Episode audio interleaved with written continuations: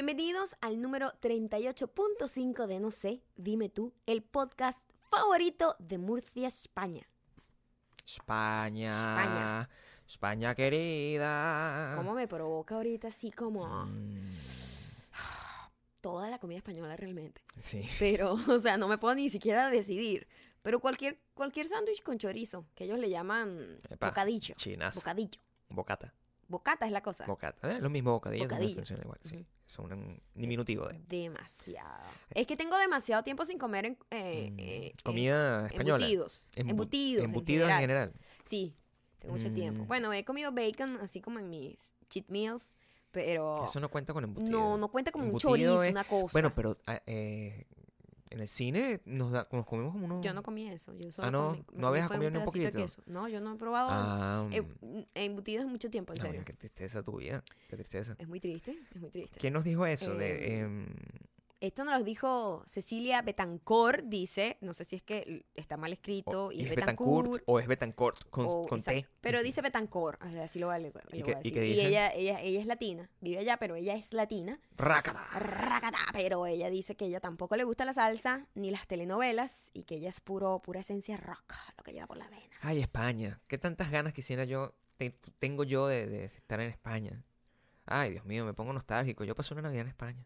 Sí. Sí. ¿Qué tal es la Navidad en España? Fría, pero, Sí. pero, pero bonita, muy bonita. Fría, pero con bastante comiendo, se te quita el frío y bebiendo vino. No, bebiendo, rumbeando, paseando. Yo, yo re- recibí el año en la, en la Plaza Mayor, cosa que no volvería a hacer jamás. Suena como una pesadilla realmente. Nada más me lo dices y ni siquiera. Llegar, llegar fue más complicado que, que- que permanecer.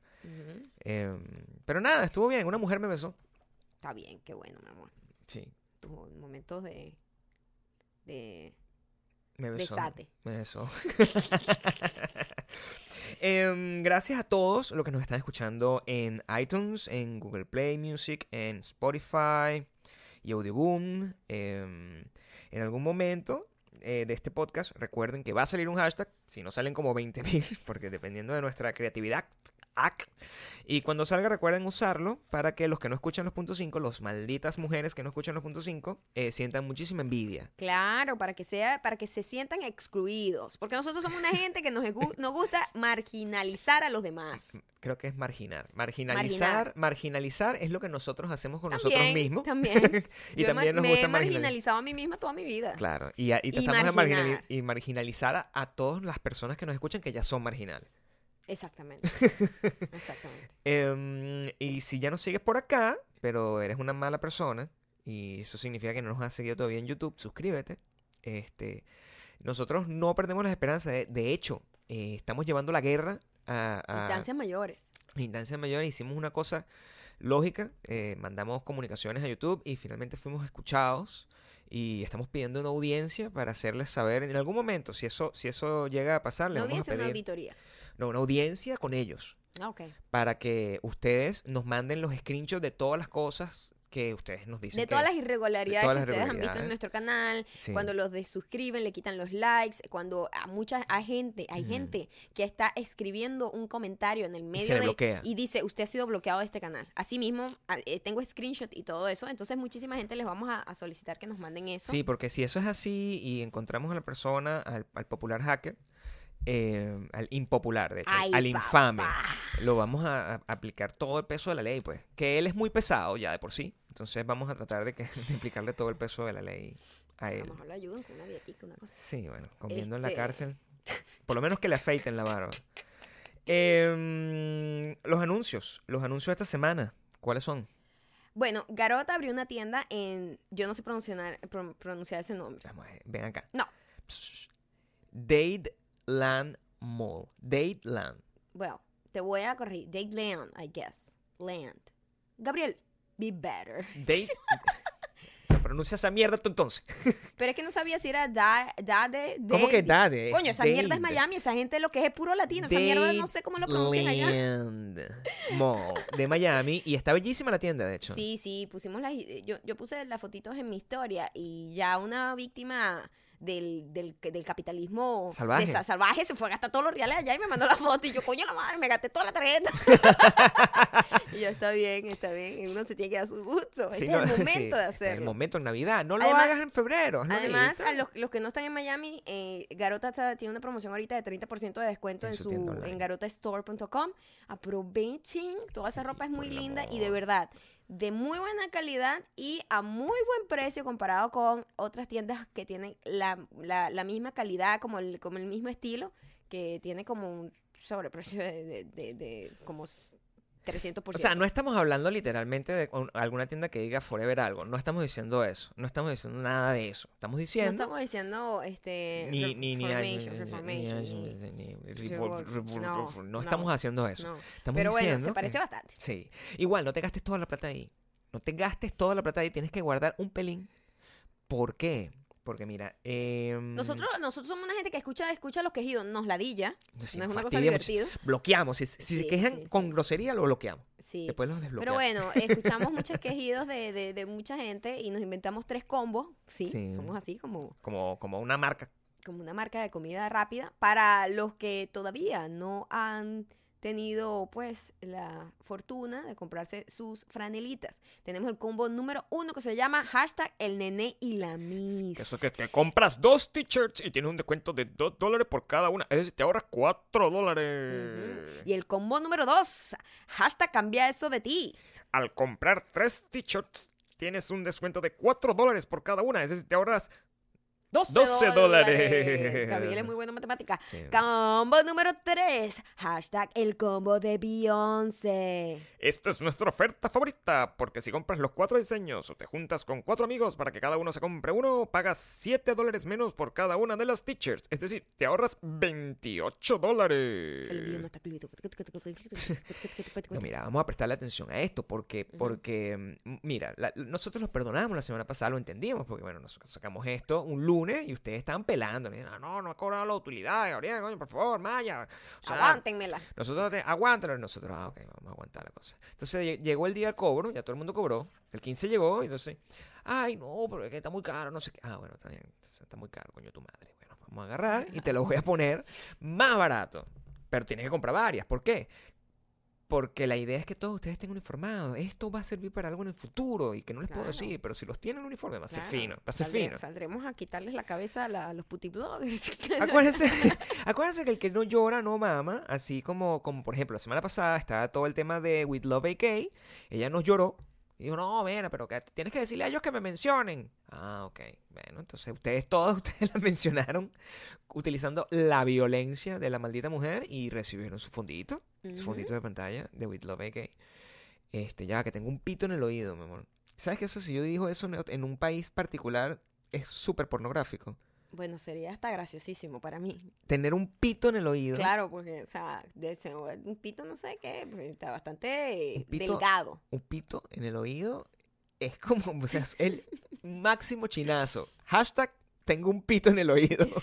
No, en serio, se me Ajá, tengo como un ruido ahí. Bueno, pasa con la edad, pasa ese tipo de cosas, Gabriel. Empiezan gusta. todo. Yo, por ejemplo, ahorita he pasado toda esta semana con un dolor de la espalda baja. Entonces, a veces como que también me da dolor de- verdad, de, es como de, como de, yo no sé si es estómago, como un principio de gastritis. O sea, tengo como varios dolores en todo mi torso. Y yo digo, coño, ya, ya estoy colapsando todo por dentro poco a poco, Sí, chamo. no, no está, el decay. Esto es que nos estamos Poco a poco. convirtiendo en nada. El Primero, el, tobillo que me jodió tres semanas de entrenamiento. Ahorita estoy empezando a hacer A yo a otra vez. recapacitar, volver. Coño, estoy feliz de hacer, de hacer cardio. ¿Tú sabes lo que es eso?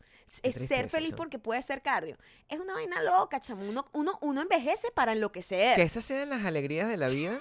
De verdad, habla muy mal de nosotros. Habla muy bien de nosotros, no, bueno, Gabriel. es como que porque el- Por eh, cierto, me voy a parar con una pastilla porque me duele mucho la espalda. Soy una señora y me van a permitir eso, Sí, ¿ok? sí, yo Porque yo, tanto- coño, voy a estar sentada en esta silla por, Por una hora y media, Sí. coño. Maya se está Mientras tú yendo. rellena aquí, Gabriel. Vaya, se está yendo. No, no tengo por qué rellenar, no tengo por qué rellenar. Tengo una historia importante que contar. Que es que por último, hoy por fin, eh, estaba escuchando el día martes, salió mi primera campaña oficial como influencer, supermodelo y actor de método. O sea, las tres cosas juntas en una misma campaña que salió el día de hoy. Y bueno, la número 20.000 de Maya, que es un talento ya multipremiado en este tipo de, de lides, pero O quemado. Puedes verlo de los dos, dos lados. Entonces, bueno, nada, si ustedes no tienen idea, acuérdate que nosotros le dijimos, mira, cuando salga esa campaña necesitamos de su ayuda, máxima ayuda, porque eso es la única manera. Nosotros no le pedimos plata a ustedes, salvo para la franela, pero aquí les, le pedimos ayuda, que la gente que vive en Venezuela que dice, ay, no tengo dólares, no sé qué, bueno, tiene megas para gastar, no joda. Exacto. Si usted tiene mega, ¿verdad? Yo voy a aplaudir así. Pues eso. Como si tratando de matar un zancudo, pero... No, pero es que está nos genera un ruido ahí. Si usted quiere ayudarnos y si usted le gusta disfrutar gratuitamente de este entretenimiento de alta calidad, Alta calidad, usted puede eh, devolvernos el favor claro. eh, comentando, sí. dándole like a esas campañas que nosotros hacemos que nos facilitan pagar el alquiler de la casa. Porque si Entonces, no, dime, dime tú, ¿cómo yo- claro, o sea- ¿desde dónde? ah, Hablemos, hablamos claro. ¿De dónde yo voy a ¿De agarrar? dónde? O sea, yo, tengo- yo vivo en, en- en- en una casita modesta. Yo no vivo en Beverly Hills. ¿Cómo pago eso?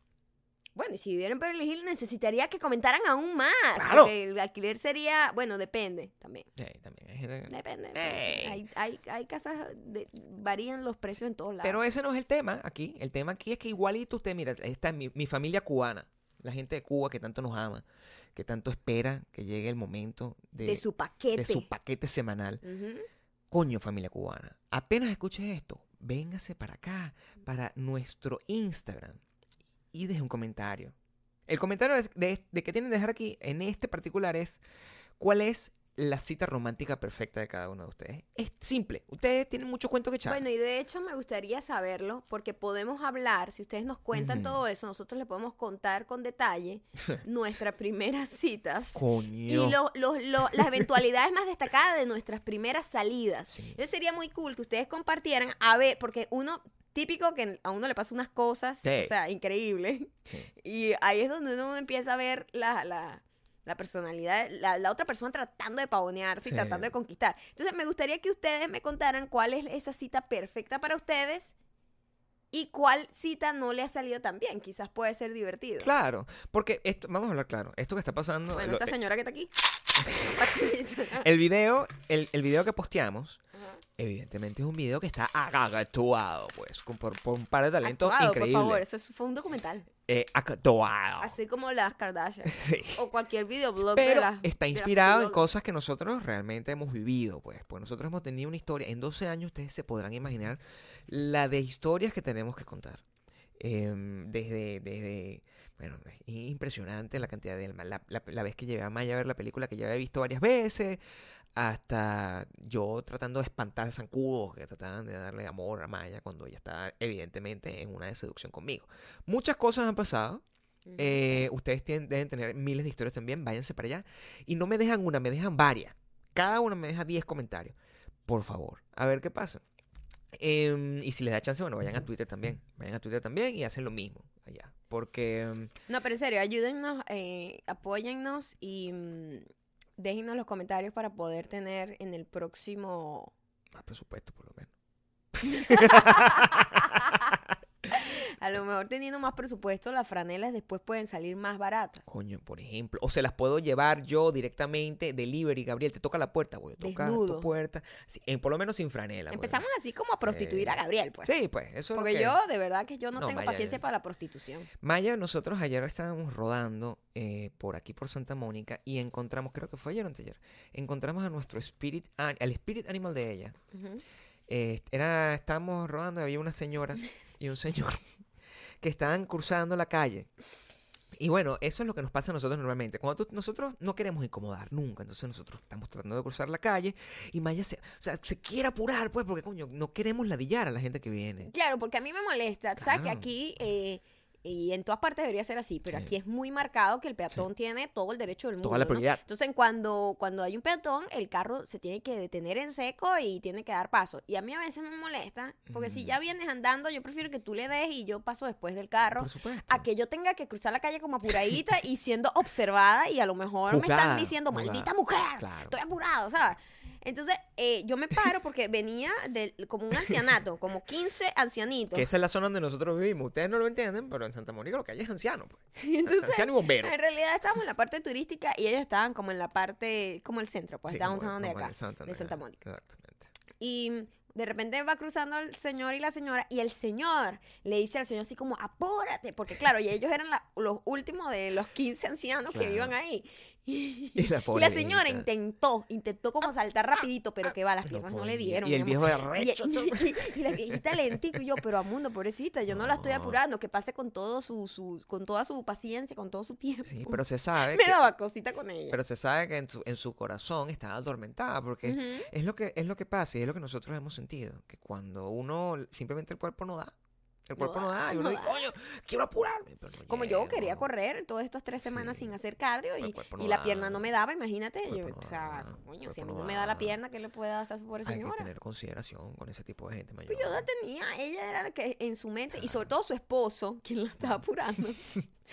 eh, ellos eran los que estaban estresados. Yo, yo, yo le estaba dando todo el paso del mundo. Tengan consideración ustedes, entonces, ya saben, tienen que ir a nuestro Instagram y que todavía no se lo hemos dicho, es arroba mayaocando, el de esta eh, Por cierto, hermoso necesitamos que vayan a nuestras historias, Claro. en las historias como el tras de cámara, pues, Sí. lo que pasó eh, mientras estuvo filmando Sí, por decirlo así. el video de, hace un- de alguna manera. Y no me, no me esquipen, ¿ok? No, lo, Maldita de- mujer. No me quipeen. Es más, nos, dan- Véanme. nos dan reply. Véanme, Nos ven y, y nos dicen un replay que véanme. guapa. Le pones a Maya guapa y a mí papito. Eso. Eso es lo que tienes que hacer. Bueno, yo ahora quiero que me diga, yo voy a, estoy pedillo, es diciembre, mi amor. ¿Verdad? Que nos den algo. Nosotros, mira, nosotros sabemos que nosotros regalos no vamos a recibir de nadie. Todo el mundo Ujú. Ya cerró su operación, la gente ya no está haciendo podcast. Dijo, no, este es el último podcast del año. Y nosotros Este es el vamos a último hacer. programa de radio. No vamos a parar. No. Nosotros no vamos a parar. No Entonces, vamos a como a cambio, nuestro aguinaldo Sí. es que ustedes nos rellenen esos posts, los am- ambos, de comentarios. Claro, Maldita mujer. coño. Que Por si favor, yo veo que no comentan y me comentan en otros lados, te voy a bloquear. bloqueada para. Nuestro Instagram es arroba mayocando, arroba Gabriel Torreyes y nuestro Twitter es arroba mayocando y arroba Gabe Torreyes, los cuales también tienen que ir para allá. Es fácil. Twitter es más barato. O sea, todo el mundo tiene un trending topic en Venezuela. Coño, lo mínimo que puedes hacer es ir para allá y dame un like. Tac, por favor. Tac. Así, muy sencillo. Dicho esto, eh, tenemos historias que contarte, porque esta semana ha sido muy Movidita. cinematográfica. Movidita, movidita. A pesar de que me haya estado como, como enfermita, pues. Movidita lento, como la señora cuando Sí. estaba cruzando la calle. Apretada. Eh, fuimos, ah, fuimos invitados por um, la gente de el- el- la experiencia 4DX. Que es. principal, Sí, yo voy a contar esto así. sí. Tú me dijiste a mí. Maya, nos están invitando para ir a ver. bla, bla, bla, bla, bla". Esa parte no la entendí. Tú, tú dijiste, Maya, nos invitaron a ver en. Las Vegas. Quiero que sepan que estaban en Las Vegas en el aeropuerto. A la película Coco. Y yo, ah, cool. Todo el mundo dice que es buena. Nosotros le habíamos ido un poco a Coco Sí. porque. No sé, no la habíamos ido a ver. No, o sea, Entonces no, no nosotros dijimos, tiempo. Cool. Me parece que está bien. Es una película gratuita. A quien le no se le ven los dientes a caballo regalado, como Claro, pues, exactamente. Entonces, dije que sí en un, en un, en un momento de debilidad en el que me agarraste. Maya Estábamos no- en Las Vegas, Maya no- estaba ocupada en los Latin Grammys. Me dicen. ¿vas a ver una película gratis? Ah, cool, vamos. Don't care. Nosotros siempre somos una ¿Dónde es? Tal. La coño, un pues. poquito lejos de mi Somos casa, pero bueno, está bien. Cool. Cuando llegamos allá, yo ni siquiera sabía quién nos había invitado, honestamente, porque Claro. maldita mujer, Gabriel, no me dice las cosas bien. No, yo no tengo por qué ser sincero, ya está. Eso llegó a su correo, pero ella quiere que yo se lo lea, que yo sea como un Yo asistente no que sabía lea si los era correos. Disney, no sé, no sabía qué era, si era el cine. Pixar, Pixar te escribió Sí, directamente. yo no sabía quién específicamente me había hecho la invitación, honestamente. Vimos la película. que Cuando nos montamos Ah. en estas sillas espaciales, ¿Qué pasó, Maya? ¿Qué pasó con, nosotros, yo me divertí bastante. O sea, la experiencia de la película la vamos a contar luego, más adelante, pero yo aquí voy a... con- la de la película les voy a hablar más adelante. Sí. Pero les voy a hablar es de la experiencia 4XD. No, O Cuatro- 4DX. 4D. No sé, cómo, no sé exactamente cuál es la experiencia. Nosotros somos una gente educada, Sí. culta, que viene aquí a infundir conocimiento. Lo primero que tenemos que hacer el disclosure aquí es, esta es la primera vez Ever. en nuestros más de 500 años Ever. combinados que nosotros nos sentamos en una cosa que se llama 4DX. Yo había escuchado de mis amigos en todas partes del mundo, ah, que vi esta película con 4D. Y yo? O sea, Sí. ¿qué dices tú? ¿Qué es, Es eso? que ya yo 3D no. O sea, ya nosotros no, a nosotros Ya no nos 3D, gusta. yo soy 2D, 2D. No nos 2D gusta. forever. Los lentes esos son tan borrosos, se ve mal. No, No, sabes oscuro, usó. se ve todo oscuro. No se sabe quién lo usó. Se ve todo oscuro. No yo uso lentes, entonces son dos lentes. Mi nariz es muy corta, no Sí. caben los dos lentes en mi nariz. Yo soy es un ciego, problema. yo soy ciego, entonces me tengo que poner un lente sobre un lente. Sí. Mi nariz es muy chiquita. O sea, es chata. Pesadilla. Una pesadilla. Esto no tenía esa experiencia, entonces el 4D iba a ser un una experiencia un poco más immersive, al parecer. Llegamos un poco tarde, porque bueno, la, la cola. Porque bueno, llegamos tarde bastante. Ellos esperaron por Ya nosotros. habían empezado la peli. La gente estaba esperando por nosotros, creo que lo sepan. Y después, bueno, era cuando llegamos, era una sala pequeña donde simplemente cabían como 20 personas. Claro, era la- el screening oficial. Era literalmente las oficinas, el edificio creador del 4D. Claro. Esa era la gente que nos había invitado. Todavía yo no sé, epa, yo me siento en la silla y yo todavía no sé quién nos había No, invitado. no. Esto es una gente que recibe muchas invitaciones y yo soy una gente que no escucha nunca lo que me dice Gabriel. Nunca, jamás me escucha. Yo estoy allá y carreando el burro ya que Sí. ah, bueno, dale, dale para adelante. Sí, así, así funciona, pero es su culpa. Porque yo le doy, yo, Gabriel, yo yo, te no doy tengo, toda la yo no información. tengo atención. Oye, mi amor, pero o sea, tienes que prestarme, a menos a mí, tienes que prestarme atención. Al menos a mí. Ay, Gabriel, me da fastidio. Llegamos. Hablas mucho también. Llegamos y mm, nos sentamos e inmediatamente eh, creo que, que- que hubo un movimiento, una cosa, alguien empezó a correr la silla. El perro empezó a correr, Las sillas. la silla empezó a moverse. Caía, nos echaba aire en la cara. Se movía. Se movía la, se movía la cámara y se movía la silla. Vibraba. Se movía la silla, se vibra. Quiero que sepan, Sí. Vamos escuchen a esto. explicar. Para que ustedes entiendan las personas que estaban ahí. O sea, Gabriel y yo. O sea, el, el- el dúo dinámico. El dúo dinámico de qué se trata de estos dos señores que están cruzando la calle y, y está apuradito y el pie, el, el tobillo se le, le tiene esguince. Ah, la- Exacto. le pone un calambre. Es una gente que no puede ir sentada de espalda hacia, en un tren. Si No. nosotros vamos en un tren o en un carro y vamos de espalda, nos vamos de vómito. Nosotros vómito no podemos. Una gente que tenemos que ir siempre hacia adelante. Y- a mí no me estés moviendo la silla, a mí no me estés golpeando la silla tiqui tiqui, pues me da dolor de cabeza. Prefiero Soy una estar persona parado, prefiero estar parado. sensible. Sí. Yo soy una persona sensible. Y los dos, el hambre y las ganas de comer, están unidos. Porque somos exactamente, Exactamente igual. igual. Es una Es pesadilla. decir, a nosotros no nos gustan los parques, no nos gustan las... No. No, a mí no me estés batuqueando. a nosotros nos invitaron. Yo estoy aquí, mírame, tranquila. A nosotros nos invitaron. Mírame, déjame tranquila. Como cinco días después de que nos casamos, un amigo eh, que estaba aquí de visita eh, con una amiga que trabaja en Disney nos dijo, oye, ¿quieres ir a Disney? Maya y yo siempre habíamos querido ir a Disney. Entonces era, era como un sueño que teníamos nosotros desde, desde hace cientos de millones de años, ir a Disney. Y por primera vez en la historia, bueno, sí, vamos a aprovechar, es gratis además, y, así vemos cómo, cómo está la vaina. Esa vez, eh, nosotros llegamos todos emocionados. Maya, inmediatamente, cuando vio cómo era Disney, porque nosotros imaginábamos que Disney era algo particular, era como un museo, que es el tipo de cosas que a nosotros nos llaman la atención. em, nos encontramos con que Disney es un parque de diversiones. Es un parque, el parque que a uno le ponían en un, ¿sabes? En mi casa, ¿verdad? En, el, en, el, en la zona donde yo vivía había como un espacio vacío en donde llegaban como los circos estos con animales y cosas esas. Y llevaban siempre una cosa con el fucking gusanito ese que se veía más inseguro que bueno. No te puedo explicar lo inseguro que se veía. Y bueno, eso, el gusano, a mí no me gustaba. Yo, es que a mí no me, no me gusta que me batuquen. ¿Te gusta? Déjenme tranquila. ¿Te Y cuando fuimos a Disney, eh, nosotros, ellos dijeron, mira, vamos a salir de lo más fuerte de una, vamos a montarnos en la... Los demás son unas huevonaditas así como, como para niños y todo, pero esta es la, es la, ¿cómo se llama? Montaña rusa. La montaña rusa Mm. más powerful que, que había, que hay ahí todavía, pues, en, en- en ese Disney de Anaheim. Y mm, nosotros, y que bueno, vamos a salir de ese peo ya. Sí, emocionado. Vamos a salir de ese Llevados peo por la adrenalina, por la curiosidad. Por nos acabamos de casar y decía, bueno, ya nos lanzamos al agua, podemos lanzarnos algo un poco más dramático. Yo te voy a decir algo. Una persona como yo que sabe lo que no le gusta, que es una Sí. persona que está muy clara en la vida de lo que le disgusta, Mm, ¿ok? Nunca debe escuchar a nadie.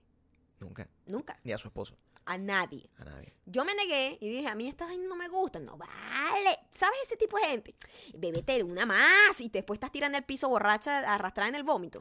Yo detesto esa presión social. Cuando empieza a decir que, ay, pero qué tanto, vamos, vamos. Eso no te, no te va a pasar. Mira a los niños que se montan unos escuincles de 12 años que son más altos que yo y se podían montar. Y simplemente ellos les lo disfrutan porque tienen el oído escoñetado. Porque su oído, su sentido de la estabilidad está, está foqueado a un punto en donde lo batuquean y queda otra vez. ¡Idiota!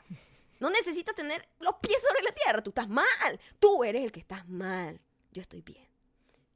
Yo debí escucharme a mí. Llegamos, Gabriel. 20, menos de 20 minutos en donde estaba Maya. 20 minutos de Maya y Nos montamos. nos I immediately regret this decision. Estamos montados en esa mierda como de los primeros vagones. Sí.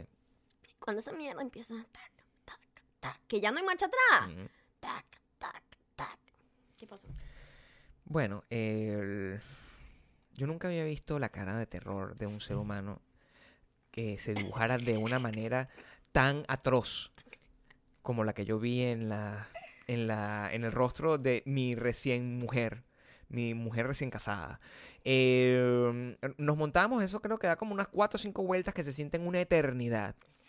Eh, No vale, una sola, un solo recorrido. no, pero bueno, eso da... Pero es gigante. Ah, bueno, yo lo sentí como que eso no no, paraba, como no, que había durado no, 10 pero- minutos, no es una que cosa así. No es que das vuelta y vuelta y vuelta, es que es gigante, es larguísimo. la Hicimos todo ese recorrido, nos bajamos, inmediatamente Maya se baja de la cosa. Yo, yo estoy mareado, estoy que.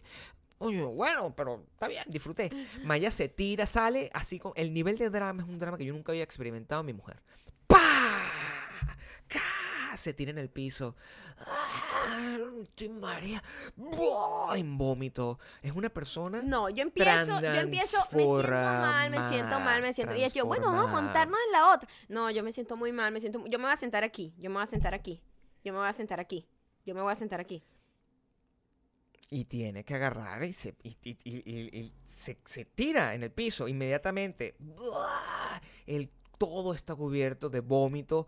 Todo La está gente lleno- me veía alrededor como si era una borracha. O sea, como que la tipa seguro se metió una pea el día anterior y hasta aquí, bueno, botando la, la, la bilis. Y yo, Nefasto. señora, por favor. La- se, se acercaba la gente y de repente vimos una cosa que ocurre en, en- en- en los parques de diversiones que no Disney, sabíamos que eso le pasaba. En Disney en particular.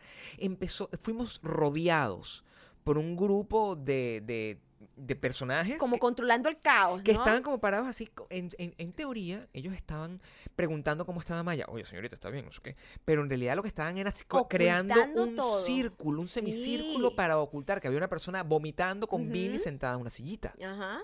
Ajá. Horrible. Era muy loco. Ellos estaban tratando de ocultar lo que estaba pasando. Sí, todo está feliz, todos estamos bien. Y yo "Ugh", tiran un.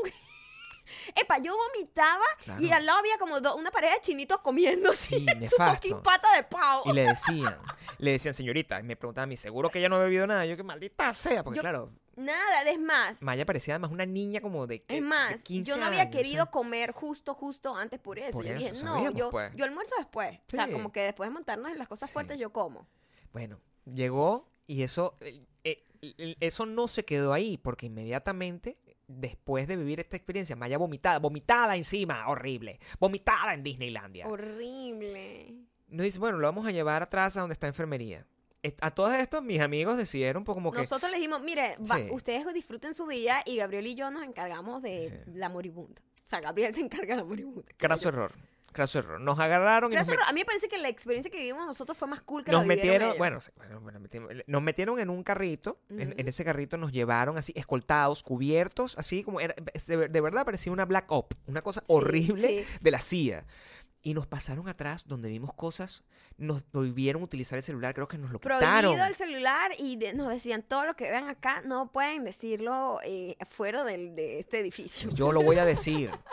Rodamos por ahí, el señor, el- el- estaba el pato Donald ahí, sin caja, no tenía la máscara. Y, y- y- y, bueno, yo no les puedo, ni no les puedo ni contar quién es la persona del- que está escondida detrás del pato Donald. Eso no se los puedo decir. con nosotros, No se los puedo no, decir. La, la- la compañía Disney es muy grande. No se los puedo decir, pero mis ojos nunca lo olvidarán. Es, es sobrecogedor. Llegamos, terminamos metidos dentro de una en enfermería. una enfermería súper adorable, ellos tienen como un hospital y eso pasa muchísimo. De hecho, cuando yo llegué ahí, llegaban gente- hombres y así con sus esposas y los Hombre hom- tatuado. pero los hombres vomitados, así. No, esto pasa mucho. Entonces, bueno, te, me Sí. regalaron uno de estos ventiladores de Disney donde Buenísimo, echa agüita porque era verano además y yo bueno con ese calor me estaba muriendo Junio. me echaba airecito y me echaban eso y me ponían unas bolsitas de hielo me pusieron alcohol o sea como para volver a la vida porque tampoco era que yo estaba enferma ni nada ni había sufrido ningún accidente simplemente se me había bajado todo Increíble el mundo de Disney, por cierto, que ellos dijeron, ay, ¿ustedes qué están haciendo aquí? No, bueno, estamos recién casados. Inmediatamente nos sacaron unas chapas. Unas chapitas de esas. De Just Married. casado, ajá. de como de, de- de la Cenicienta, una vaina así. No sé qué, wow. Bueno, está bien, estamos muy... Si hubiésemos dicho, oye, no, se acaba de morir mi perro, psh, seguramente tienen una, completo una, sí, una, Sí. una chapa también ahí como que tu perro está bien cuidado en el cielo los perros, cualquier cosa. o sea. Em, y esa experiencia nos ha marcado desde siempre, que nos, nos han invitado, mira, vamos a ir a, a, a Universal. Nosotros vivimos aquí en Los Ángeles, donde está Universal Studios, uno de los, de, de los parques temáticos más cool del mundo, al parecer. Ujú. Nosotros no vamos a ir, no bueno todo esto se lo contamos para que entiendan estas personalidades que terminaron ¿Verdad? metidas. que como ya saben, yo soy la diversión. Tú no lo puedes batuquear a la diversión. La desbaratas. La diversión tiene un estado zen. La diversión en sí está perfecta como es. No necesita nada. No necesita batuqueo. Cuando nos montamos en esa silla de a ver la película Coco, empieza la silla a moverse con los planos de la cámara. Unnecessary, porque de repente el perro va del agua así tirándose como por una, por una bajadita, entonces uno va también va para abajo y yo, pero o sea, esto no tiene sentido porque tú cuando ves una película, la manera de tú sumergirte en la película es que tú vas viendo todos los movimientos, pero tú estás sentado, ¿verdad? Si tú vas con el movimiento, es eso, o sea, es, es, es vómito, ¿entiendes? Vómito. Además de esto, en la película de repente empieza como a llover. Nos empezó a caer agua porque la experiencia es 4D y tú te tienes que mojar y te lanzan aire en la cara. O sea, es una experiencia que yo, yo me sentí un poco abusada. Físicamente, quiero decir. Porque yo ni sabía lo que iba. Yo iba a ver mi película Coco. Fue una sorpresa. Fue una sorpresa. A mí me pasó lo que suele pasar en- en- en- en nuestra relación. Maya, eh, cuando se siente ultra high y, y cuando es tomada por sorpresa, más que todo, Ajá. se confunde. Se confunde e inmediatamente su reacción es de, de, Pero- de ¿Pero qué está confusión. pasando? Yo, confusión. Gabriela estaba cagada la risa porque yo de verdad lo que hago es simplemente tratar de hacer reír constantemente. Ese- esa es mi tarea en la vida. Y, Y yo lo que hacía era, yo reaccionaba súper exageradamente a todos los movimientos, a todas las cosas. Y yo estuve a punto de bajarme y sentarme en la escalera, pero yo dije, no, es un poco grosero hacer esto. claro, porque Eh, además no, no sabías quién Yo era. todavía no sabía quién me había invitado a si ver la película. O sea, no sabía si, le iban, si iba a agarrar y le, y le- y le iban a preguntar, oye, este, ¿qué te pareció la experiencia 4D? Su- eh, bueno, la película estuvo bien, pero una... O sea, no podía Yo no sabía nada, entonces eh, me sacaba un poco de la nota de la peli, que la peli es muy emocional. Es Y yo estaba ahí como tratando de mitigar la movedera que me tenían porque yo me mareo muy rápido y salí con un poquito de dolor de cabeza. Yo, yo me adapté. Lo que quiero decir es, me parece que para la gente que le gusta esa batuqueadera debe ser una experiencia increíble. Para mí, que soy la diversión, déjeme quieta.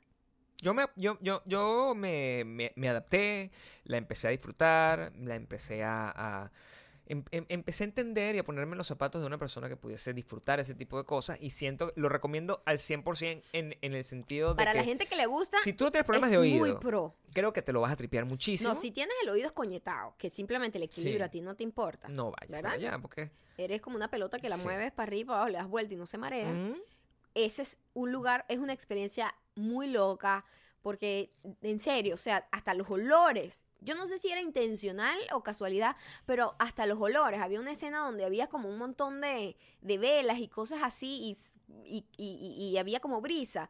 Y te pegaba de repente en la cara una brisa súper fuerte y tenía como un olor como a mandarina. Y yo, wow, es muy, e- es muy, muy cool, pero siento que como todo, no, no es para mí. Menos Lo- mal que no- Lo cool es que nos regalaron varios tickets y lo vamos a estar regalando luego, así que tienen que estar pendientes de nuestro Instagram para que cuando el día que decidamos regalarla, eh, bueno.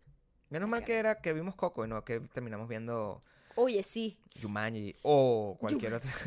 o sea, o, vomitada con el montón de elefantes. o una cosas. película de acción, una película de naves espaciales como, como Star Wars. Menos mal que e- el, no se nos ocurrió la brillante idea de ver Star Wars de esa manera. ¿Por qué?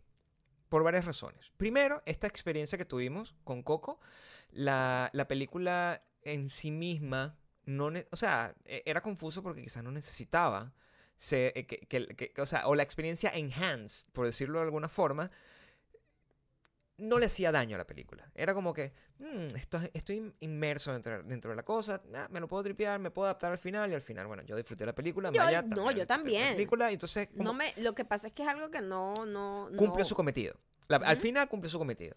Pero hay cosas que en las que quizás uno no puede eh, tolerar así estés en el asiento, control. en el asiento más cómodo del mundo. De la misma forma que, que- que uno no puede tolerar, puede ser eh, el, no sé, la experiencia de Spider-Man con, con, con el con el Universal Studios. Todo el mundo dice, ay, yo lo que me gusta es la cosa de, de- de Hulk. Te montas una máquina y te, te sale Hulk y te grita. Así, entonces, eso yo no lo puedo tolerar.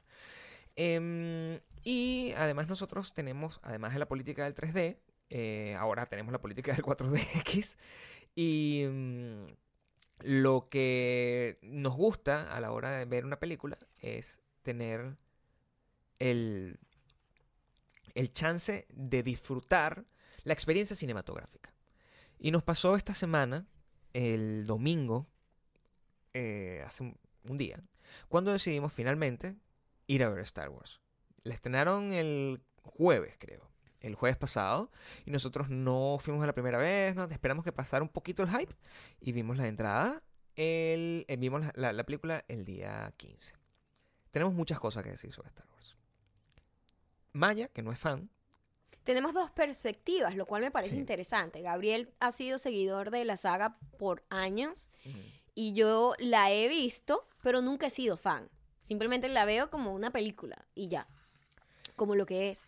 Y Gabriel lo ve como una, como, como, bueno, como un, como un culto, ¿no? Como una, ¿cómo se llama? Es una Como cosa que está una- conectada conmigo emocional, a, a- a un nivel emocional más allá del gusto por el cine. Entonces, a- a- al lleg- llegado a este punto, te voy a, te voy a decir, no te preocupes, porque esto que vamos a hablar nosotros dos no, No vamos contiene a contar spoilers. la película. No tiene spoilers. No quiero que tenga spoilers. Solo vamos a decir lo que nos pareció. Nosotros, eh, de la manera en la que vamos a hablar de Star Wars, eh, The Last Jedi va a ser eh, desde el punto de vista de, de- la conexión que tiene con nuestra experiencia personal.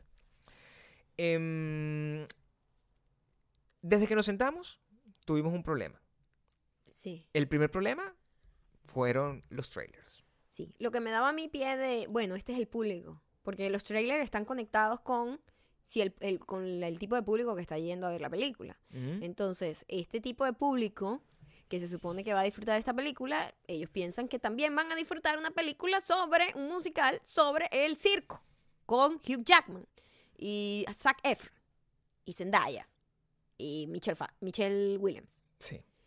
Y entonces es como, ¿ah? Es muy, es muy, fue muy raro y nos sacó muy de onda que de 15, 20 trailers, porque te meten un montón de trailers de Disney, No quisiéramos. no nos provocara ver ni una sola película, pero ni una. Era así como, this is ridiculous. Este, este, este, este plot no tiene sentido. Esto no va a pasar. Yo no voy a gastar mi plata aquí. Eso Ujú. era lo que pasaba cada vez que pasaba un trailer.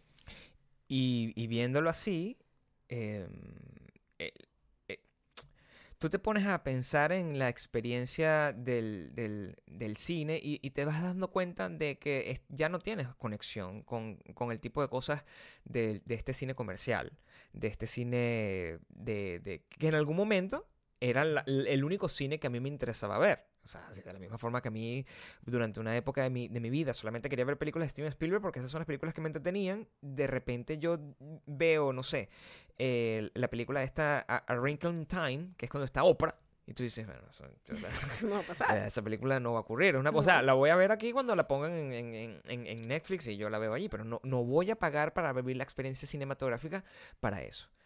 Llegando al tema de Star Wars, cuando comenzó, de una yo voy a cortar esto de plano. Me preguntan, Gary, ¿pero te gustó o no te gustó? Mira, es una pregunta complicada. Para mí no, a mí no me gustó. A mí, em, tengo que analizarla con... Tuve que analizarla para poder hacer el podcast con un poquito más de mano izquierda. Desconectando el- mi emoción, que mi yo lo, lo estoy haciendo de una manera muy subjetiva, porque Maya es completamente objetiva. ¿Qué no te gustó? Es una película excesivamente larga, Mm, con demasiados personajes. Ya ahí tienes varios problemas. Tienes demasiados plots juntos. eh, que, no, no, que no es como este tipo de películas en donde varios personajes se conectan de una manera increíble en una historia y tú dices, wow, qué increíble la, eh, la- la capacidad de contar una historia con tantas ramificaciones que se unen al final. A mí esto me pareció un desastre, eh, porque había demasiadas historias, demasiados personajes. Y fue una película que yo no sé, no me acuerdo si todas las Star Wars han sido así, la verdad, pero era una película que desde que comenzó hasta que terminó era como un temblor así en el sonido y una música que no paraba. Era como un video musical con pelea y era un era una gente hablando constantemente como literalmente como que está salvando el mundo, pues pero con aquel ímpetu como Raúl Amundaray, como Sí. Lupita Ferrer, una gente exagerada metida en una telenovela. ¿Por qué tenemos que hacer esto? Y un montón de tecnicismos y nombres y cosas que una persona así que yo estaba así como, coño, hay como 20% de cosas que no entiendo qué carajo están diciendo porque simplemente eh, eh, me pierden con ese montón de terminología y que, que, que tienes que ser como un super seguidor para entender con tantos acentos distintos mezclados, con un sonido como distorsionado. Las voces siempre estaban como medio distorsionadas. Y a mí lo que me hacía era ruido, me molestaba. Todo el sonido me tenía aturdida. Imagínate si yo hubiese visto eso 4D, me muero Claro. o 4D. Sí, 4D o Ujú. 3D, me muero. Y eso, me pareció que las otras Star Wars era lo que veníamos comentando un poco, que era como gente que tenía una, una manera de ver la vida como relajada, como, como normal, como que, como que tú te sentías que tú podías estar ahí, con una persona normal, con un sentido del humor normal, que de repente está metido en un pedo de una pelea de galaxias, ¿no? En esa cosa tan absurda. Pero en este caso era como todo muy serio, como muy dramático. Y eso me sacaba de onda. Aunque en realidad el... Y, y- y eso es donde, donde Ay, más dura con- fucking tres horas. Yo no pienso ver ninguna Eso otra película don- que dure fucking tres horas again. donde más conflicto puede ser que yo tenga con el dramatismo, porque no era un dramatismo que tenía sentido con el deber ser eh, del storytelling como tal. Mira, la película es muy larga. Yo, me, yo, regresé y me puse a investigar. Me- al, al- al terminar de la película se me hizo, porque a mí se me hizo larga ya estando ahí. Yo decía, Dios mío, y, y qu- quiero que acabe. Y eso es muy difícil porque, mira, el, el retorno del Jedi, que era hasta el momento la película más larga de Star Wars, yo chequeé y duraba 2 horas 16 minutos. Solamente Wow. 15 minutos menos Wow. que esta película. Lo que me llevó a la No, ¿esta cuánto fue, pues? Esta fueron tres. No, dos horas y media, pero se Pero sintieron se como sintió tres. como cinco. Y cuando tú ves el retorno del Jedi, que dura 2 horas 16, tú sientes que dura menos. Entonces, desde el plano, naturalmente, cualquier persona no tiene que ser experta en cine, tiene que ser un espectador normal, sabe que si tú quieres, tú sientes que una película o cualquier cosa dura más de lo que realmente dura, esa película es más Está- aburrida sí. de lo que es, Ajá. de, de lo que se supone que debería ser. Por ejemplo, usted este podcast de una hora y media se le pasa rapidito, Sí. ¿verdad?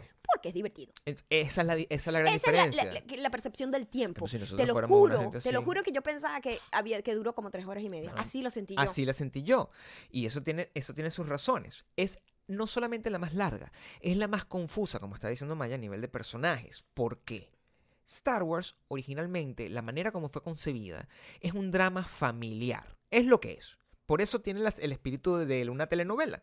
Es un drama familiar tal cual de un... de- o sea, si te voy a dar un, spo- un spoiler de Star Wars de la, de la trilogía original, de verdad, anda a morir porque no mereces la vida. O sea, el padre de Luke... Estás en la piedra de la piedra de la Sí, piedra. el padre de Luke Skywalker era el malo de la película. Eso es el plot más grande Señor de la máscara.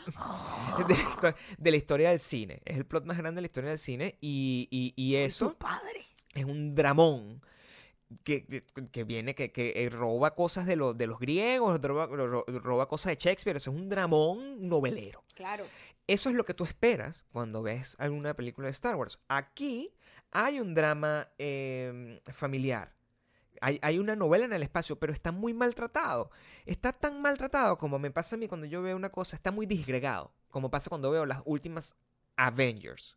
Que yo veo una película de los Avengers y cualquier profundidad de personaje se pierde porque no tienes suficiente tiempo viendo y escuchando a los personajes hablar e interactuar entre sí. Porque pasas el 90% de la película viendo unas naves volando.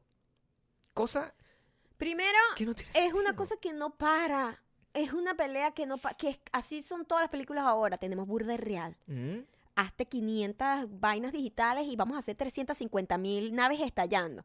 En donde muere todo el mundo, pero los protagonistas siempre quedan vivos. Siempre está todo el mundo. Todo, es como la película esa del Superman que, que era una, se des- destruyeron Nueva York y no hubo ni un muerto. Marico, o sea, trata de ser un poquito más verosímil Claro, con, tu- con tus historias. En la película, en, en- en- y, y no me digas, no, bueno, pero es que es una película el- el- con muchos personajes, no pueden profundizar en eso, eso no es así. Mira, El Señor de los Anillos, que tampoco es tanto de la devoción de Maya, Las Dos Torres es una de las películas más nominadas y más ganadoras del Oscar en la historia.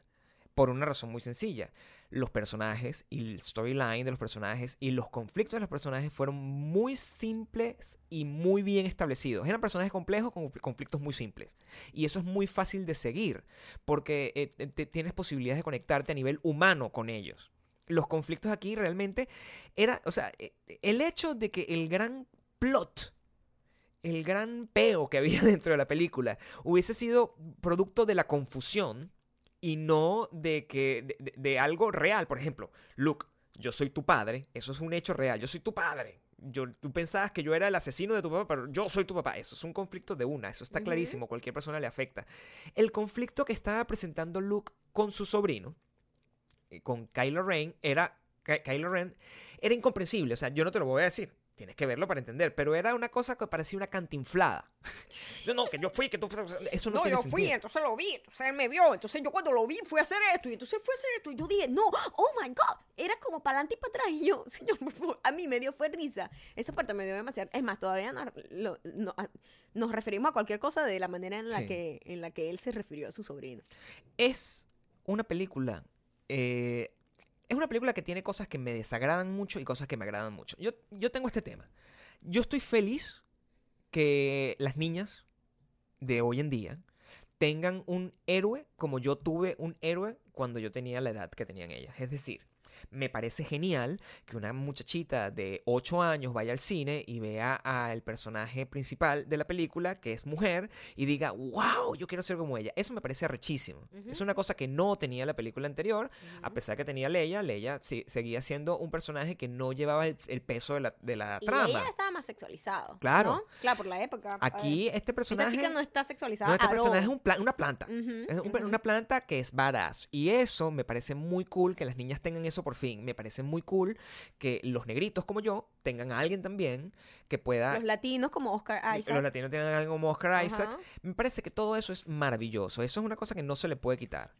Tiene Em, mucha eh, diversidad, también tiene una asiática, o sea, de verdad, se juega, es que yo siento que trataron de Mm. meter todo, marico, vamos a hacer políticamente correcto todo, todo Sí. lo metemos en esta película, amigos, van a venir más películas, cálmate, reparte tus, tus, tus, tus, tus barajitas. Siento que quiso meter todo. Y lo quiero decir desde el punto porque he visto comentarios como que el que no le gustó porque no le entendió. Yo sí detesto eso. Amigo, em, el arte es subjetivo. O sea, no es que tenga que entender, no es que soy animal y no sé lo que está pasando. Simplemente mi percepción de esta película es que es muy larga, un exceso de, de escenas de acción que que ladilla. O sea, yo no quiero seguir viendo un montón de destrucción y un montón de, de tiros y tiros y tiros por tres horas. Cuando tú tienes, cuando tú tienes dos, dos perspectivas tan disímiles como la de Maya y la mía, que empiezan a tener puntos en común, a un montón de puntos en común sobre lo mismo que están viendo, significa que los Sí. puntos en común son objetivos. Son, y son, Son hechos. Es, es una constante, porque Eh, yo lo estoy viendo desde el punto de vista de alguien que va a ver una película y las he visto todas prácticamente. por entretenimiento. Creo que la última... No, sí, las he visto Las todas. todas. De hecho, la anterior te gustó Las más visto- que. Sí, sí, las, las he visto todas. la- hasta la de Diego Luna me gustó más. Sí. Total.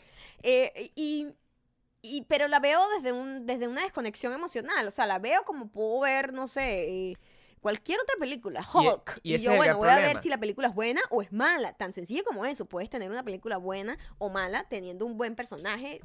¿Entiendes? Y esa es la bendición de Maya en el sentido de que no, eh, su- la ofensa es una cosa que acaba.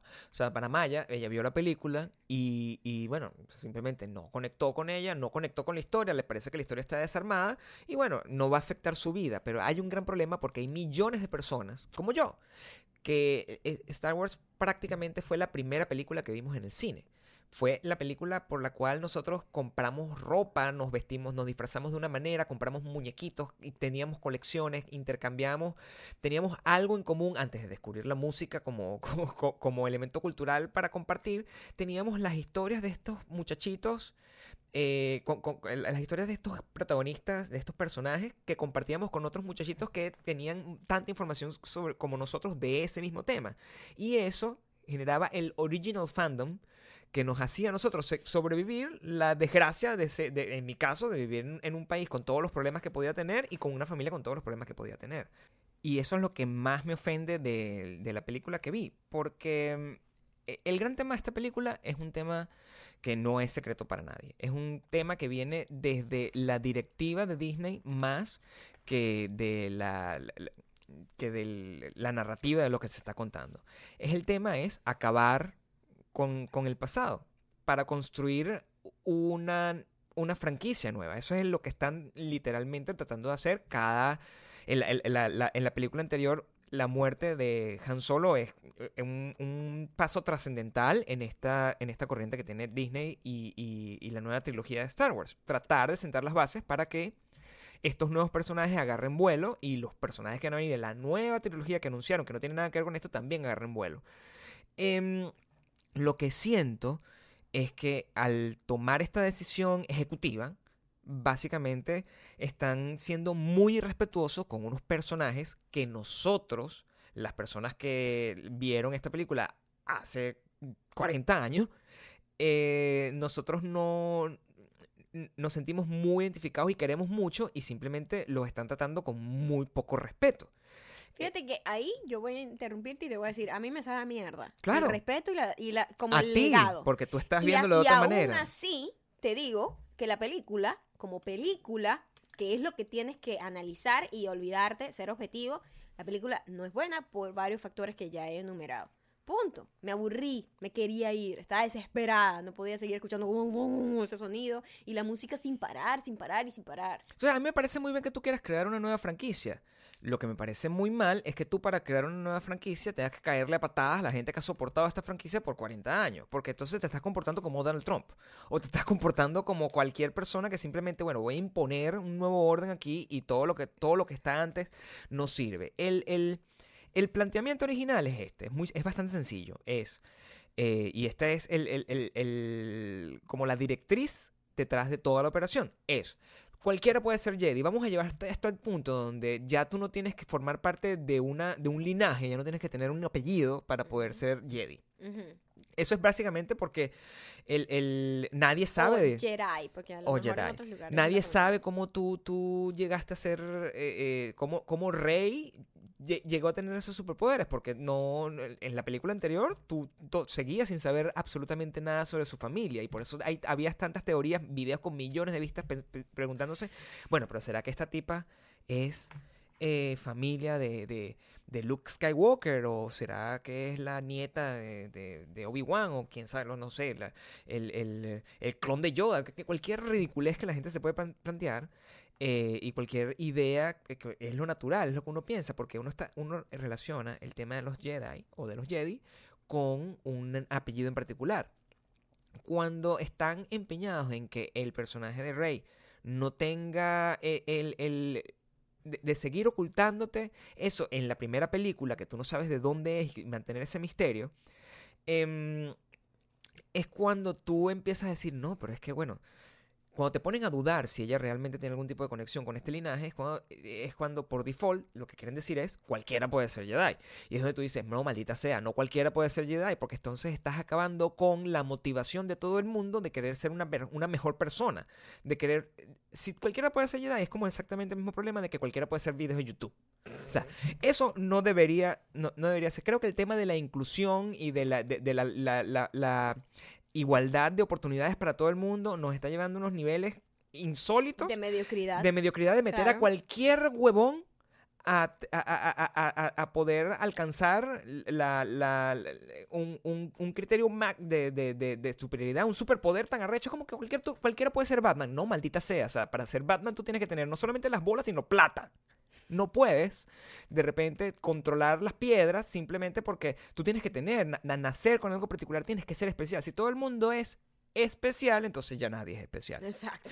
Ese es el, el problema de, de- de- de lo que están haciendo con esta película. Están matando la importancia del mito, del mito de, de- de- de ser una leyenda, como decía Luke Skywalker, no, yo soy una leyenda. Están matando esa importancia para que, no, Pepito los Palotes también puede tener poderes. Todo el mundo puede tener poderes. Todo el mundo puede ser Jedi. Tú también puedes ser Jerry. Es exactamente el mismo planteamiento de cualquier youtuber de mierda que dice, tú puedes ser como yo, tú también puedes tener 20 millones de suscriptores, tú también puedes agarrar y, y- y lograr su- tu propia marca de ropa, tu propia marca de maquillaje. No, coño, tu madre, no todo el mundo puede, porque si no todo el mundo lo, lo hiciera. Claro. Y estás vendiendo una mentira y estás vendiendo un planteamiento eh, de, de- de una esperanza que no tiene cabida en la realidad. Porque la verdad del mundo, y eso es lo que nos enseñó Star Wars en su, en su trilogía original, es hay un grupo de gente que tiene superpoderes y un grupo que no. Y si tú luchas lo suficiente, tú puedes formar parte de ese grupo de superpoderes, pero tú no naces con eso.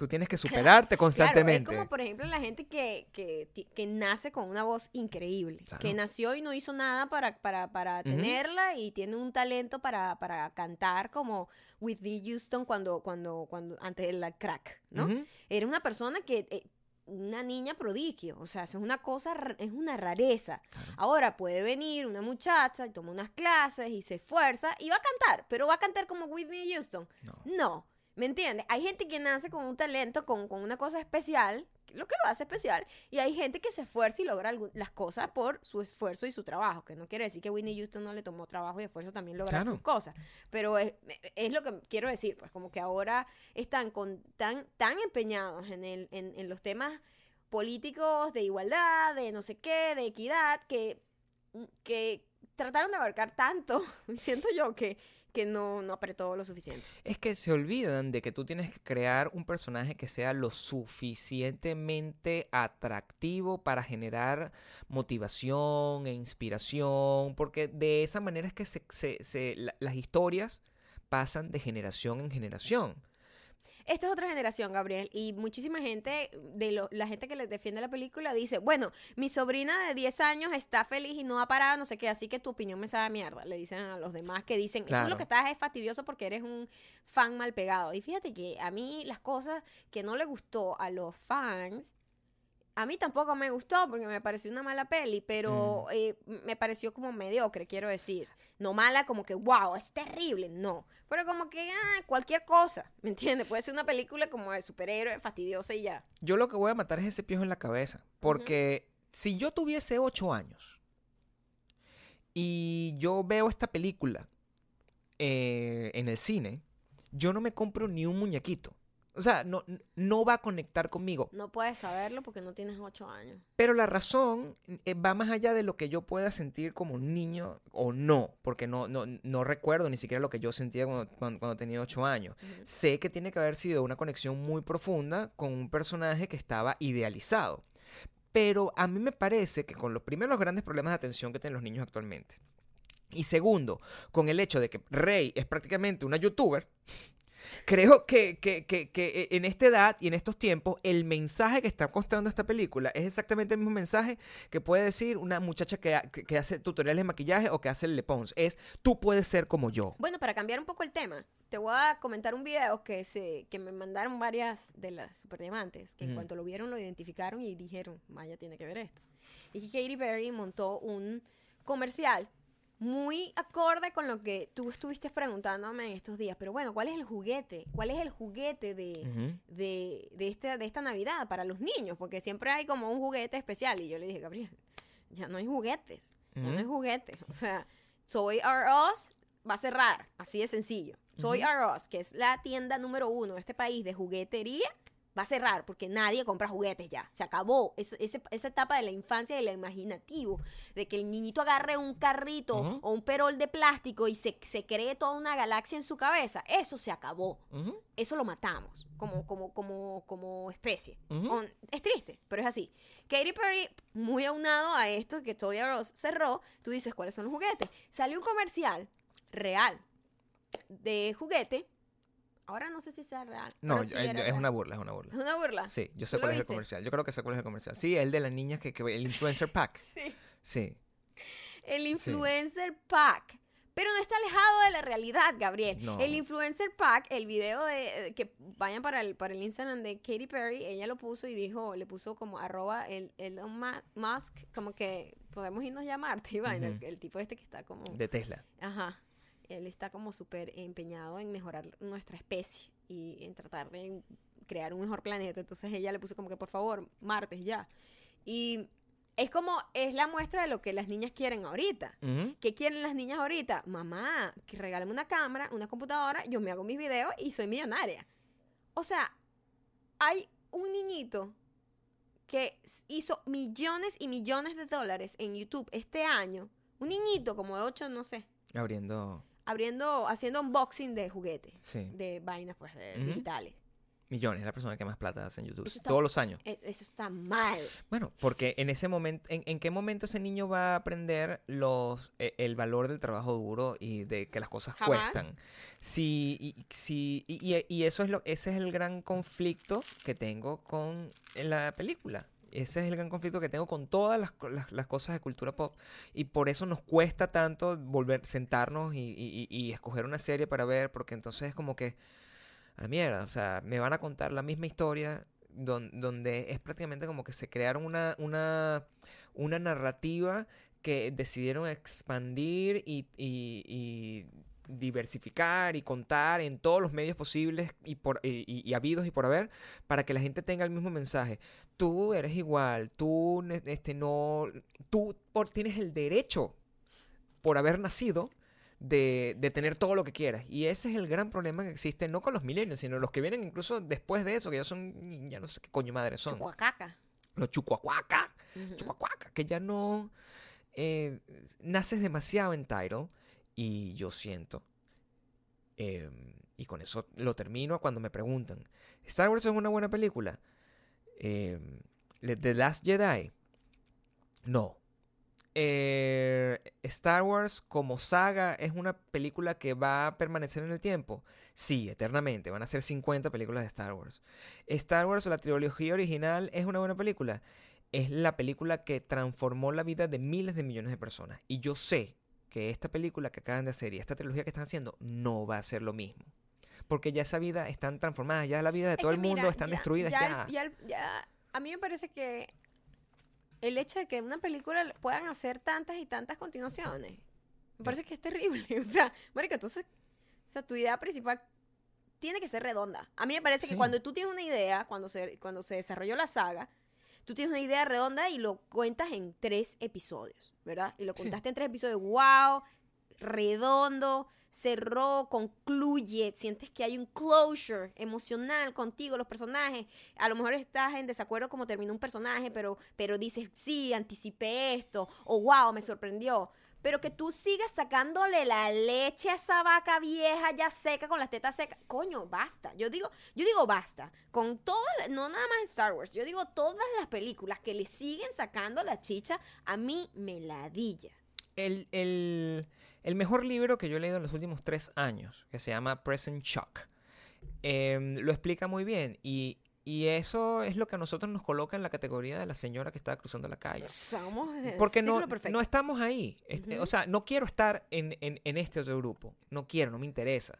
Porque es como cuando tú sabes exactamente lo que está detrás de, de- de una gente mala. Es como si yo trabajara en el gobierno de Venezuela. Y yo viera a, a- a- a ese montón de gente horrible haciendo narcotráfico y haciendo cosas horribles y, y- y matando a la gente con- de nutrición y yo permaneciera ahí. Yo no pudiese vivir con mi alma. Es lo mismo. Es como que yo no puedo permanecer creando contenidos y cosas para una generación de gente tonta. O sea, pre- por eso prefiero hablar con ustedes que son más inteligentes, un poco quejica, pero son más inteligentes que todos los bien, demás. Quejarse es sano.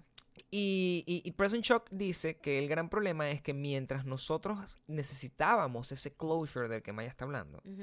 necesitamos que nos contaran una historia que nos llevara por esta historia, por, por- por esta jornada del héroe, del carajo que se para, tiene un conflicto, tiene que ir a, alcon- a- a- a alcanzarlo y cuando lo alcanza, tú sientes una, una catarsis porque logró su objetivo o no, pero algo pasó, algo y en su historia cambia y aprende de eso.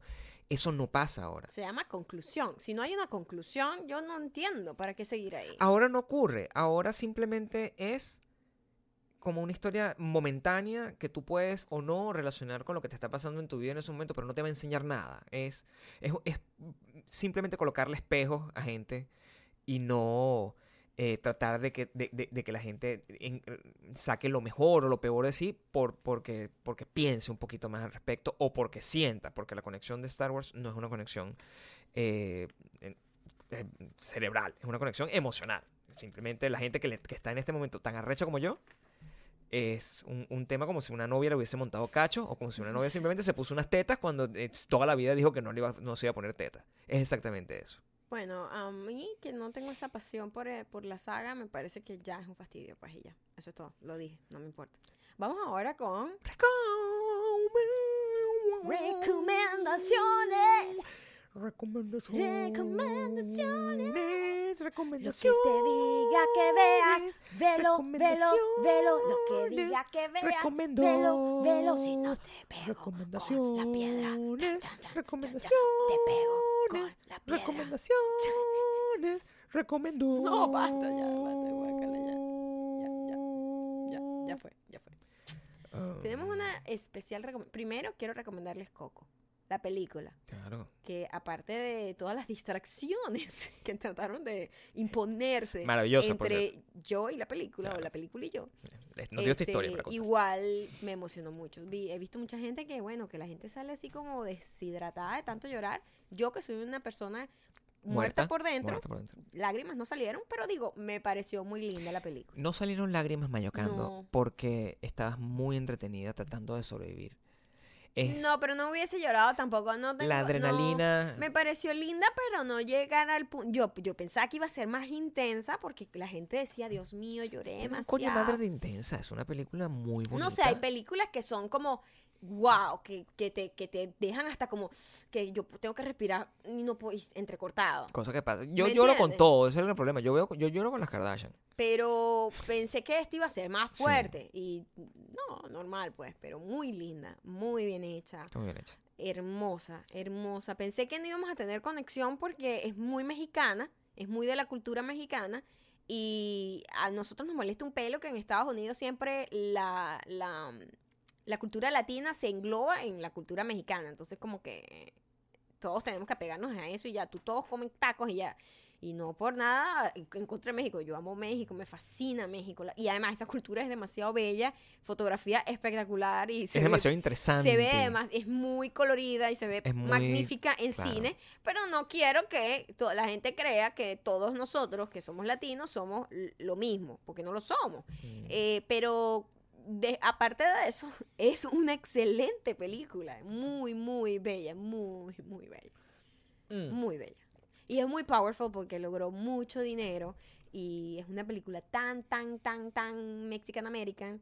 Y mm, Es una abre- película eso muy abre, marrón. ab- abre las puertas a, a todos, a nosotros, a todo el mundo. Que, que Pixar se haya, le haya dedicado con, tanta, con, con tanto detalle, con respeto a la cultura mexicana. Porque a veces nosotros vimos otra película que intentaron hacer como algo medio Mexican American y como que no le salió muy bien. Y siento que esta película era, se notaba que había muchos mexicanos involucrados en la producción y en, la- en- en escribirlo, en todo, porque era muy, muy, muy bien hecho. Y se notaba que había un respeto increíble con respecto a los personajes.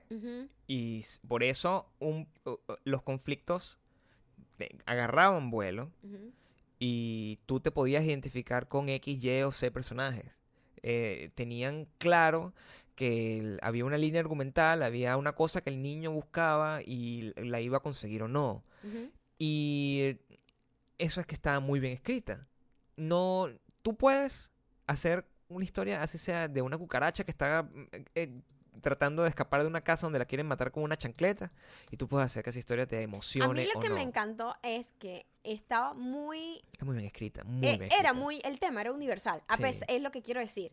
Y eso era mi miedo, como que cuando haces algo que es muy, muy apegado a una cultura, puedes perder, puedes perder como, como la atención de las otras culturas, porque simplemente ah, no conecto con eso. Pero esto es una película que es universal. El sentimiento del niñito y la motivación del personaje es universal. O sea, una persona de Irlanda se conecta emocionalmente con eso, una persona en China se conecta emocionalmente con eso, porque es un, un tema familia, es un tema unión, es un tema de sueños.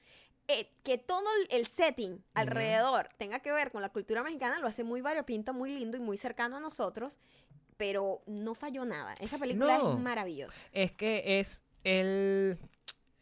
Es un tema universal tratado co- con, un sabor propio local que es interesante. Lo que lo hace muy bien. Y, y muy esa, y- esa es la razón por la cual de repente, si, si tú eres, por ejemplo, si tú eres una gente que hace un podcast, que todo esto se, se traduce en todos lados, somos nosotros dos, y nosotros solo habláramos de la de Venezuela y eh, de lo que pasa en Venezuela. Y, y lo hiciéramos como con nuestro idioma venezolano, pero hablamos solamente de temas venezolanos. La gente de, de, de Colombia de o la gente de no, no se Argentina, la gente de, que, que nació aquí en Estados Unidos no, no, le va a interesar. No, Pero si tú, eh, yo nunca voy a dejar de hablar venezolano porque es lo que soy. exacto. Y Maya nunca va a dejar de hablar venezolano. sabor. Pero nuestra historia es más que un país. Nuestra historia es nuestra historia, es una historia humana. Es lo que nos conecta a todos nosotros. y es lo que acá. probablemente s- tú que me escuchas en- desde Cuba, y tú que me escuchas desde Colombia, y En tú que me escuchas desde, Perú, desde Madrid, Chile. en Murcia, Sí, o sea. te conectas. Porque tú has tenido de repente los mismos sueños de eh, mudarte de país, estar con tu pareja trabajando en, en- en algo. De repente tienes, encuentras algún tipo de conexión con nosotros. Eso es lo que debería ser el buen arte. Un buen arte. Porque no está, no, no, no es una cosa de, de laboratorio. Es una cosa de conexión. Es, es humano. Y Y completamente Coco, subjetivo. Coco es muy humana, muy bella, es preciosa. Les Y- quedó bellísima. Igual de humana está el gran descubrimiento que tuvimos este fin de semana. No voy a ser para nada irónico al respecto. Esto Eh, no es irónico. no. Va a sonar irónico, pero Sí, no, pero lo, no lo es. es. Eh, es- Lo que es irónico es la serie como tal. Sí. Se Es llama... La ironía Sí, máxima. máxima. La serie se llama Jean-Claude Van Johnson. Eh, ustedes, si no han vivido en la piedra, saben quién es Jean-Claude Van Damme. Jean-Claude Van Damme es el héroe de todas las personas que nacieron por ahí alrededor de 1978, 1970, y- desde el 78 como hasta el 83. Porque en aquel entonces ya cuando tenían 12 años ya tenían la edad suficiente para poder ver las películas de peleas de artes marciales que él hacía Y por las cuales se convirtió en una leyenda porque era la única persona que se podía como hacer un split y lanzarse a una patalla así que y que quedaba temblando con cámara lenta. Jean-Claude Van Damme, bueno, se entró en Esa época era bastante permisiva Claro. con la gente que no hablaba inglés. Claro. Fíjate, Schwarzenegger, Jean-Claude Van Damme. y Van Drago, ¿cómo se llama? Rob Y Blondren. t- las cosas de físico, ¿no? Porque Sí. también Bruce Lee. O sea, como que le daban apertura a estas superestrellas de acción teniendo un acento tan fuerte, ¿verdad? Y es, no, es muy eh, fuerte. es muy adorable y para mí inspirador, como una persona que tiene un acento y que jamás lo podrá dejar de tener. Y que quiere ser una persona que pueda tener eh, una comunicación universal con, con un público universal. Eso es muy Jean-Claude cool. Jean-Claude Van, Johnson, Van Johnson es. eh, el plot es este. ¿Qué pasaría si Jean-Claude Van Damme hubiese sido siempre un agente encubierto de. De actor, como si fuese... Como si fuese un actor. O sea, el- eh, sus películas por eso son tan malas, porque son simplemente cua- coartadas que él utiliza para poder ir a Es resolver. maravilloso. Tener el sentido del humor de burlarte de ti, De ti mismo de esa manera. a esta altura de la vida. Sí. Y ese tipo está durísimo todavía. O sea, maravilloso. Está, maravilloso. él es, y, y, y, y me sorprende, el, el- son dos elementos que nosotros captu- capturan nuestra atención inmediatamente. Primero, que Jean-Claude Van Damme actuando como para burlándose de sí mismo es tremendo actor, es increíble. Porque, ¿Verdad? claro, Primera vez que veo su capacidad actoral. porque no se eh, toma, Realmente. no se toma en serio, haciéndonos creer que se está tomando en serio. Y eso es, es un, un chiste dentro de otro. Es al nivel de, de, de- ¿cómo se llama? De Room. A ese nivel de locura de, de Deserted Artist, más que de Room. Y lo otro es preciosa la cinematografía. No, la, cine- la cinematografía es. O sea, cinematográfica, bella, el keyframe así como gris, como intenso, la musicalización, los Sí. planos, es bellísima, está muy bien hecha, La- está la- en sí. Amazon y recomendadísimo. O sea, la gente que, que entienda la ironía de la serie la va a disfrutar muchísimo. La, la, la revisión Pelo Más está dirigido por eh, Peter At- Atencio, se llama. Ujú. y mm, que no es el creador de la serie, sino el director, el que se ocupa de que la imagen sea así. Que es, él es famoso porque él es el que dirigía los, los clips de Keenan y, y, y Peele. Es decir, la película Kino, donde son Keenan y Peele buscando a un gatico, que es la película que se burla de la película John Wick con Keanu Reeves, es exactamente una película de acción pero ridícula de ahí es donde viene la, la- el, el talento de este tipo para hacer películas de acción ridículas. Que se ven increíblemente majestuosas, sí. pero el tema es una burla. Si, si pueden verla, está en Amazon, si tienen la cuenta de Amazon Prime, eh, disfrútenla, es una obra de arte. Buenísima. Y ahora vamos con los comentarios. Para poder terminar y ya poderme ir. Recuerden que estos comentarios nos lo dejan en el post de em, Instagram. Cuando nosotros publicamos esto, lo avisamos por Instagram en un post. Lo vamos a hacer con el de el de la campaña. Que tú quieras. En el de la campaña, ahí nos dejan eso- los comentarios que quieran que sean leídos en el próximo punto. Pero tienen que usar el hashtag de la campaña, porque si no, no los vamos a leer. ¿Qué es? No sé. Tienen que ver la campaña. Tienen que leer, tienen que leer el caption. Claro. Em, este dice M de Muller. Mm. Dice, hashtag el arca de no sé, Maya, Gabriel. Llegó este, po- este podcast, llegó en un momento de mi vida donde necesitaba escucharlo. Estos días había estado un poco desanimada pensando que no pertenezco a ningún lugar, que no encajo. Y bueno, ahora después de volver a reflexionar, me alegra, me alegra que no pertenezco a todo ese grupo de putis veganas, vloggers y fitness. Gracias por hacerme saber que soy genial y no necesito cambiar. Que todos se vayan al carajo. Los amo. Qué linda. Qué bonito que te pudimos sacar de ese hueco emocional en donde te estabas comparando con una gente muy bajita. Entonces estabas muy abajo. Claro. Y te subimos para arriba. Lo importante te que- subimos para arriba Lo porque importante, y te bajamos para abajo. Lo importante es que te quedes arriba. Ya una vez que saliste de ese hueco, no te vuelvas a caer.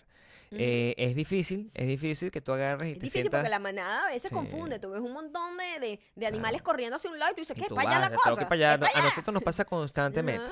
No lo hagas. Eh, se- eh, se- mejora eso de ti. Quédate. Cambia eso de ti. Mejora y cambia. Ok, cambia.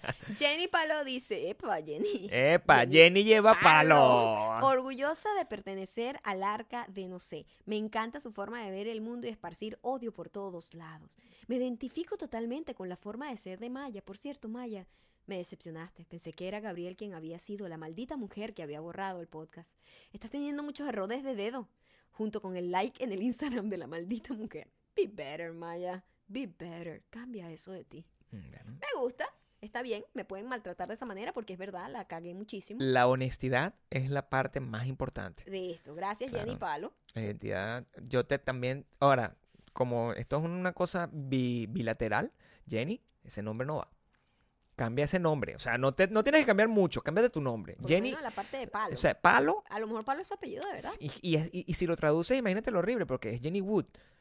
Tú dices, ay, qué cool, pero Wood aquí es como que tienes el pene parado. O sea, tienes que tener cuidado con eso. Tienes que tener cuidado, tienes que hacer tu apellido más internacional. Sí, sí. No, no vas a llegar si no lo haces más internacional. Ese es mi consejo. Palton, maybe. En inglés hay uno que se llama que es Palton. O ponte Jenny Palito. Eso es peor. pero- Ah, pásame, pásame un traguito ahí, palito. ¿Sabes qué? Ajá. Jenny, a partir de ahora, y te voy a hacer una campaña para que te llames Jenny Pasapalo. Eso es Mm. el nombre que tienes que tener, Jenny Pasapalo. Jenny Pasapalo. Jenny Pasapalo. Hashtag Jenny Pasapalo. Perfecto. Ahí está. Ahora viene Bris. Zavala, que es arroba Bris Zavala, dice, Sí. coincido con todos. De todos los post... Ah, pues. Ah, pero bueno, mejora también tu lectura, un poco de dicción. Coño, madre, Ah, ya estoy bien. chiquita. Sí. Coincido con todos, de todos los podcasts, este es mi favorito so far. Me identifico tanto cuando hablan de la persona pública que todos tenemos. Para muestra, un botón. Ayer Mm. chalequé a With Love AK para que me diera el fondito, que Mm. no me lo había dado. Que no me lo ha dado. O sea, le está poniendo la queja aquí como que no me lo ha dado. No, no quiero, no quiero presionar, pero bueno, esto lo escribió ella Sí, ya lo debe haber Hace una recibido. semana, ya ya lo debe haber recibido. y usé los hashtags. Está echando pajita aquí. Ay, una cambia eso de ti. Esto causó revuelo y asombro porque en mis redes no acostumbro a usar groserías. No me muestro así. Claro. Y obviamente, obvia- obviamente, ¿qué dije? sea, ¿Qué dije? O sea- y obviamente, el maldita mujer fue como, wow, algo malo le pasó. Y no, simplemente es algo extraño para mis redes, pero la realidad es que yo lo uso a diario. Por supuesto, tuve que explicar de dónde provenía. Esto es lo que pasa cuando nosotros nos queremos apegar a una persona pública muy desconectada de nosotros, Mm. sobre todo el uso de grosería. El uso, yo entiendo que tú no vas a estar de repente haciendo un, un video de, de belleza o de, ¿sabes? Que no va con el tono, pues no va con el tono, que de repente estés diciendo grosería es, es innecesario. Mm. Pero si no te ven diariamente, por lo menos hablando en tus redes, que a mí me parece que el Snapchat ayudó muchísimo a que la gente se saliera del cascarón por eso, porque no eran producciones increíbles, sino, y ahora tenemos el Insta Story. eh, vivir en esa cárcel de tener, en cárcel de ah pues yo no puedo hablar no, hoy Te estoy dejando, te estoy dejando hablar. Corky te está llamando para que vayas a hacer el papel. eres estúpido. y, y, eh, vives como en tu propia cárcel. Tú mismo te pones una cárcel en donde estás limitado. No, no puedo hacer esto porque esto no va acorde con mi persona pública. Y yo le dije a esa persona pública, fuck you. Mira, Brice, em, lo, lo importante es el aprendizaje. Toda la gente tiene derecho a equivocarse, menos Maya, em, que es perfecta. Tú tienes que agarrar y, tomar lo mejor de esto y es que ahora tienes que llenar todas tus redes sociales de grosería. O sea, mantente completamente acorde con tu verdadero ser. Con tu verdadero yo, lo que te Claro. dice, lo que grita esa maldita mujer que vive dentro de ti. Por cada post, tú colocas grosería así, que- te- ah, y eso además te va a hacer una persona interesante, porque te va a llamar a tus tíos, te va a llamar a tu prima, Bueno, ¿qué le pasó a esta? que mira, ¿por qué no te pasa algo? Y tú, teniendo como un meltdown. cállate, cállate, o sea, ponte grosera, groserísima. Qué mal consejo. No, ese es el mejor consejo. Ponte grosera y eso te va a dar como un, un swing, te va a hacer un interesante. Entonces la gente, no, ella es excéntrica. Ella va a ser excéntrica. Eso es lo que te- eso es lo que te y van a decir. swing, swing, swing. Ten- moviendo ten la cuidado, cadera, ten cuidado, moviendo la cadera. ese tipo de cambio, cadera, Mira a Maya como... la cadera. bueno, se vuelve loca, a la pa'l coño, izquierda, a la Loca, derecha, a la derecha, loca. Ra, ra, ra. Ok, ahora el último comentario es de Ana Karina 996. Dice hashtag el arca de no sé. Este boom de los hash, eh, digo, Ah. Ay, Dios mío, chamo, pero de verdad que así no vamos a llegar a ningún ya lado. esto, ya no esto es error, ya esto no es error de dedo, es estupidez. ya las Mental, neuronas sí, se me están gafa, no, hombre. Ana Karina 996 dice hashtag el arca de no sé. Este boom de los entre comillas, Ok, sí, comediantes Sí. y putivegana, blogger y fitness, viene del facilismo. Ellos quieren números que se van a estar preocupando si están influyendo de manera negativa a los niños. En fin, con todo y la connotación cómica, sigue siendo un tema para reflexionar. Yo dejé de ver YouTube por lo mismo, las mismas caras, la misma pose, el mismo contenido. Nada nuevo, maldita mujer. Yo estoy de acuerdo contigo. Ana Karina está clara que lo más importante que cuando la gente empieza a hacer como una formulita, la formulita mágica, ay, tengo que decir esto, ponerme un paño en la cabeza, hacer esto, decir unas cosas súper obvias, ridículas, pongo una cara súper exagerada, actúo malísimo y la gente me va a querer. Y ya, y funciona. Y Sí le funciona a funciona. muchísima gente, Sí funciona. sí le funciona a muchísima gente, pero viene Sí del facilismo, de no, de, de no sentarse a pensar, ¿qué hago para, que, para aportar algo distinto al mundo de la creación? De que, de que yo pueda marcar una diferencia en algo. Mi opinión es que no aportes nada. Si Simplemente no tienes quédate, nada que aportar, quédate sin aportar. Tú, Ana Karina, vive. O sea, aprovecha, aprovecha el tiempo libre que tienes. Que ya que no ves YouTube, y eso quita, o sea, las, las estadísticas de que YouTube te, te quita mucho tiempo, eh, de- dedícate a vivir. Dedícate a hacer ejercicio, dedícate a comer rico, dedícate a hacer el dulce amor, dedícate a todas esas hacer cosas. las cosas que, que, Claro. que- que hagan tu vida más valiosa, compartir con, tu, con tus seres queridos, Sí, sí, sí. ver un atardecer. Y encuentran el máximo nivel de iluminación cuando te agarran y te digan, ay, pero viste el nuevo video de, de Juancho, Juancho Pepito. Tú agarras y dices, ¿quién? Por Exacto, favor. Y es lo mejor. Eso, cuando tengas, ese es el máximo nivel de iluminación, de ignorancia. Y con eso nos despedimos el día de hoy. Ya saben que nos tienen que seguir en arroba mayacando arroba Gabriel Torreyes. Y el próximo podcast será por YouTube este jueves, como siempre. Así que mañana los esperamos. Tienen que llenarnos de comentarios y de amor los posts de la campaña en donde Gabriel es modelo por primera vez. ever. Modelo, actor de método y vendedor de franela. Eso, váyalo. Chao.